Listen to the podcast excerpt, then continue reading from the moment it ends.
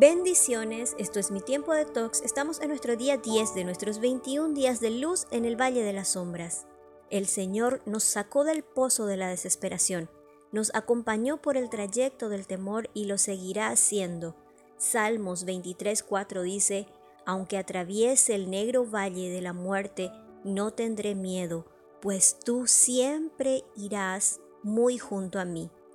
Todos sabemos que algún día nos tocará despedirnos de nuestros padres, aunque existe una brecha enorme entre saberlo y vivirlo. Sin importar la edad, los duelos duelen. Aún en la edad adulta, la muerte de los padres puede quebrar esa sensación de seguridad y confianza. Duele saber que la persona que siempre estuvo allí o que se suponía que debía estar para protegerte, ahora se ha ido no solo duele por la muerte del padre o la madre, sino también por el miedo a perder al niño o la niña que hay en ti. Es absolutamente normal pasar por un proceso de duelo en el cual se disparan un montón de emociones. Permitirnos sentirlos forman parte de la sanidad, pero nuestro Padre amoroso y eterno promete acompañarnos en este proceso desde el momento que aceptamos a Jesús como único y suficiente Salvador, hemos sido adoptados por Él. Por tanto, la adopción cumple la función de cuidar y proveer las necesidades. Romanos 8:15 dice, pero ustedes no han recibido un espíritu que los esclavice nuevamente al miedo, sino que han recibido el espíritu de adopción por el cual clamamos, Abba Padre, papito querido. Esto no quiere decir que olvidaremos a nuestros padres, eso es imposible. Ellos estarán siempre en nuestros recuerdos, pero en Jesús podemos recibir consuelo, fortaleza, identidad.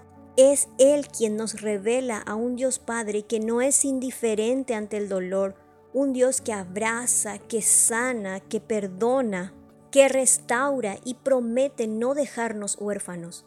Cuando perdemos a nuestros padres, Incluso cuando la pérdida es pronosticada, queda una sensación de que no es verdad.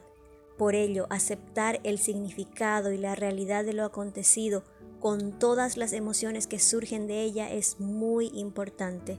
Las lágrimas son terapéuticas, no las reprimas, no reprimas tus sentimientos.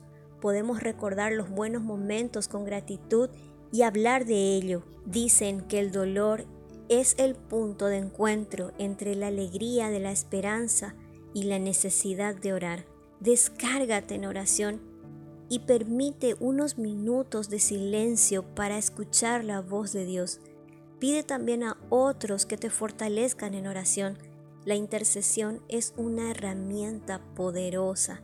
Y recuerda Salmo 119:50, Este es mi consuelo en la tristeza, que con tus promesas me das vida.